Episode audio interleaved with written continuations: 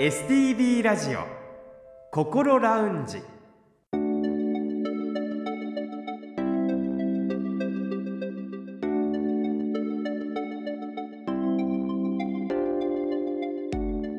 おはようございます。北本隆夫です。土曜日朝5時45分になりました。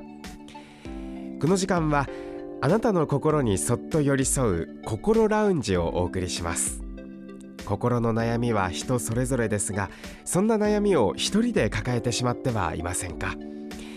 この番組ではそんなあなたのために未来に向かって前向きな一歩を踏み出せるような情報を時間の限りお届けしてまいります。今月2月はスタジオに精神保健福祉士の方をお招きして精神保健福祉士のお仕事についていろいろとお話をお伺いしています。この後6時までぜひ心ラウンジにお付き合いください。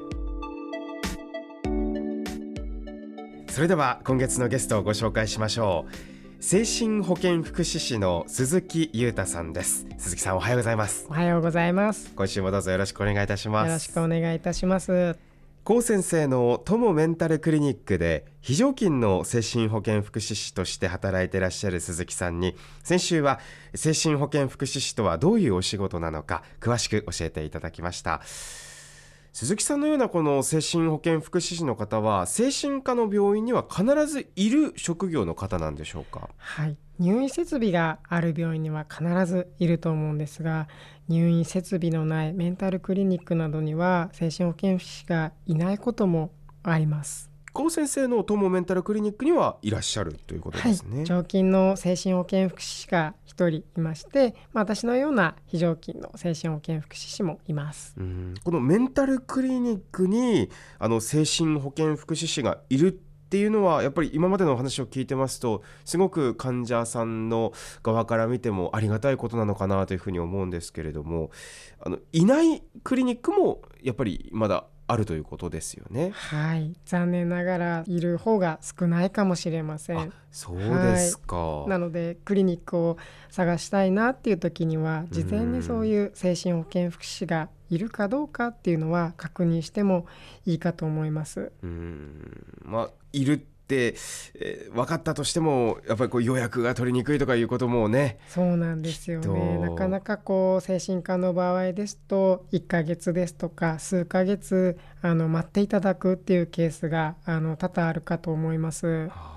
あの高先生のクリニックは予約なしでも見てくれるってお話ですけれどもそこで実際働かれてってどういうふうな患者さんが多かったりとかそういう予約なしっていうことに関してはどういうふうに見てますか？はい。まずあの私はこれまで長くこう精神科に携わる中で予約なしでもこう診察ができるっていうクリニックはもう他に知らないので、うん、すごく珍しいとは思います。うんあのまあ、高先生もスタッフの意見をすごく聞いてくれる方なので、まあ、私自身は医師ではないので診察はできないんですけどそれ以外のことであれば、まあ、精神保健福祉士として患者さんにとってこういうことをしたらいいんじゃないかなっていうのとかを伝えられるのがすごくいいのではないかなと思います。そうなんですね、まあ、話戻りますけれどもそのメンタルクリニックにもやはり鈴木さんとしては精神保健福祉士がもっと増えてほしいというそういうお気持ちですね。そうですねもっともっと増えていくことで、うん、これからもこう相談したいっていう方がなかなか医師に言えなかった際に精神保健福祉士がいることによってこう相談できなかったところをさらにできることによって変わってきたりですとかあの言いそびれたっていうところについて確認できることで相談できてよかったっていう患者さんが増えるんじゃないかなと思います。はいまあ大人が診察を受けるっていうのでもう緊張しますし例えばまだねお子さんの場合だったりとかこう何を言ったらいいんだろうとかやっぱり緊張するお子さんもいらっしゃると思うんですけれどもそういったところに寄り添ってくれる存在っていうのはすごくありがたいですよね。そうですね、うん、本当に若い方だとまだ学生っていう方とかも全然いらっしゃるので、うん、いろんな方がいるなと日々思います。そうですよね。でもそんなね緊張している中で和らげてくれる存在っていうのがあの精神保健福祉士でもあるというのはここまでのお話で分かりました。さて精神保健福祉士として働き出してあの印象に残っていることとかそういったこともあると思うんですけれどもなんかどういったことがありますか？そうですね。本当にいろんな患者さんとお話しさせていただくことはたくさんあったんですけど、うん。はい、中でも本当に私自身の中でやりがいを感じた部分で言いますと当時なかなかこう自宅からも出れず家に引きこもりがちだった方が、うん、あの通院のたびにちょっとお話をして前へ進むこともあればなかなか進まないこととかをずっと繰り返してた方がいらっしゃったんですけど、はい。でもちょっとこうずっと関わりたいなっていう思いがあって、うん、あの通院のたびにずっと話すってことをもう1年以上続けながら、はい、少しずつ外へ出れるようになって、うん、まああの先週お話しさせていただいたデイケアに来ていただいたり一緒にあの運動することによってその方がどんどんどんどんこう前向きになっていってその後こう就職をしました結婚しました鈴木さんと会えてよかったですっていうようなそういう話をこう伺えた時にはすごくこういった仕事やっててよかったのかなと思いました。そうなんですねあの精神保健福祉士の方はやっぱり寄り添って共にこう歩んでくれるようなイメージがある仕事だと話を聞いて思ったんですが一方でやっぱり最終的なゴールといいますか目指すところっていうのは一人でも大丈夫になったと言われることなんですかねやっぱりね。そうですねあのこれからずっとその方と一緒に歩んでいけるのであればあのずっと寄り添えるかなと思うんですけどどうしてもそういうわけにもいかないかなと思いますのであの鈴木さんのおかげでっていうよりはもう私自分で大丈夫だよっていうところで自分自身で道を切り開いたりとか次に進めるっていう風なのを見れる方が、私としては良かったんじゃないかなと思いますね。そうなんですね。それを言われた時はどのようなお気持ちになりますか？そうですね、まあ、当然ちょっとこうあもう私がいなくてもいいんだっていう寂しさもあったりする一方で、まあ、本当にそれだけもう一人で大丈夫になったよかったな安心したなっていうところの両方の気持ちがありますね。今お話を聞いていてカウンセラーの方のお話を聞いた時となんかこう似たところがあるなって思ったんですよね。なんかそのあたりいかがですか？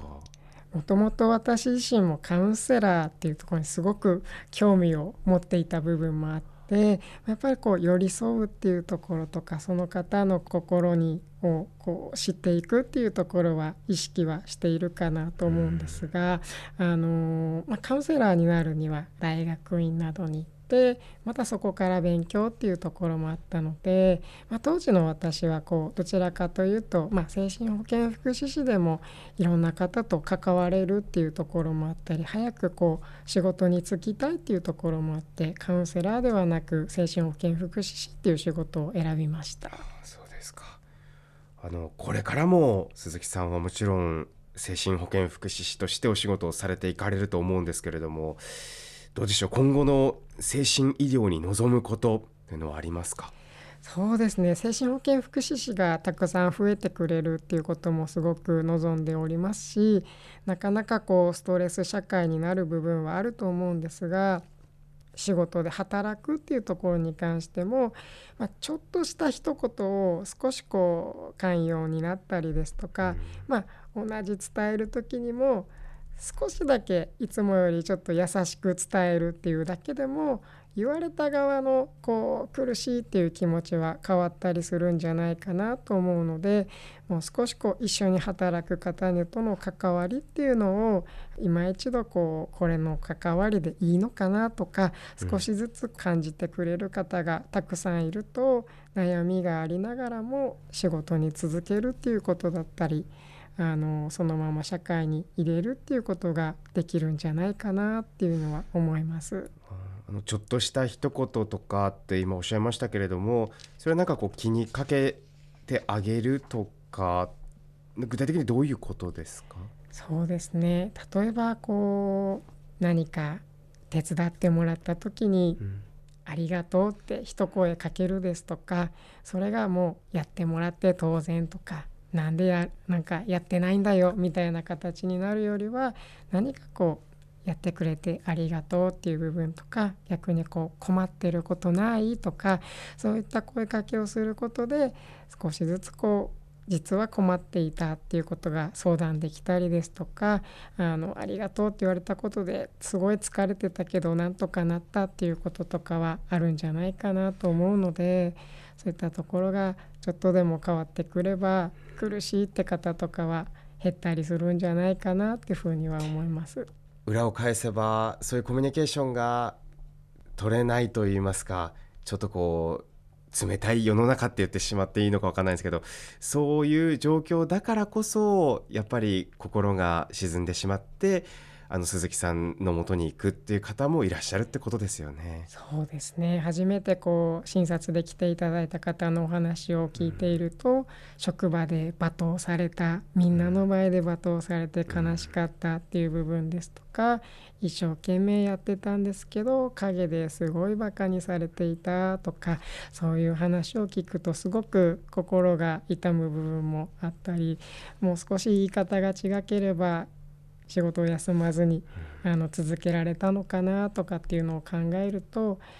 少しの意識で大きく変わることがあるんじゃないかなと思いました。だから本当に一言で言えばもう優しさを持ってちゃんと人に接するってことですよね。そうですねもちろん、まあ、優しいだけじゃいけないこともたくさんあるかなと思うんですけど、あの体あっての仕事っていう部分だったり心あっての仕事っていうこともあるのかなと思いますのでちょっとした優しさっていうものがあの持っていただいたらいいんじゃないかなと思います。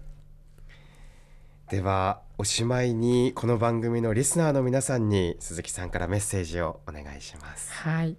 初めて精神保健福祉士というのを聞いた方もたくさんいらっしゃるのかなと思います。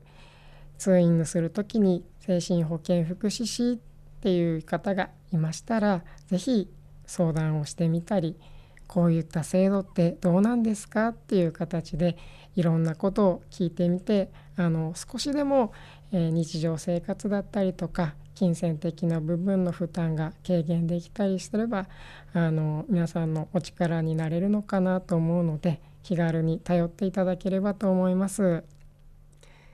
3週間にわたって精神保健福祉士でいらっしゃいます鈴木裕太さんに精神保健福祉士というお仕事についてお話を伺いました。鈴木さんどうもありがとうございました。ありがとうございました STB ラジオ心ラウンジ。STB ラジオ心ラウンジ。今月は3週にわたって精神保健福祉士でいらっしゃいます鈴木裕太さんにスタジオにお越しいただき精神保健福祉士というお仕事についてお話を伺いました。この3週間鈴木さんの優しく柔らかく語りかける口調が印象的でしたね。その声でたくさんの方を励ましそして勇気づけていらっしゃったんだと思います。鈴木さんがお話をされていた身近な人に優しい一言をかけられる寛容な社会になってほしいということ。少しでもそんな社会に近づけるように行動していきたいと思いました。来週は高先生と北本で鈴木さんのお話を振り返ってそして精神保健福祉士とメンタルクリニックの関係についてお話をしていきたいと思います。来週もぜひお聞きください。さてこの番組では皆さんからの質問や番組で取り上げてほしいテーマなどもお待ちしています。メールアドレスはこう先生にちなんでこうアットマーク stv.jp アルファベットの小文字で ko.stv.jp ファックスやお手紙については STV ラジオのホームページをご覧ください。そしてこの番組はこれまでの放送回をすべてポッドキャストで配信しています。パソコンでもスマートフォンでも STV ラジオのホームページにあるポッドキャストから心ラウンジを選んで聞いてみてください。Spotify や Apple Podcast でも聞くことができます。それでは STB ラジオ心ラウンジ来週もぜひお聞きください。北本隆夫でした。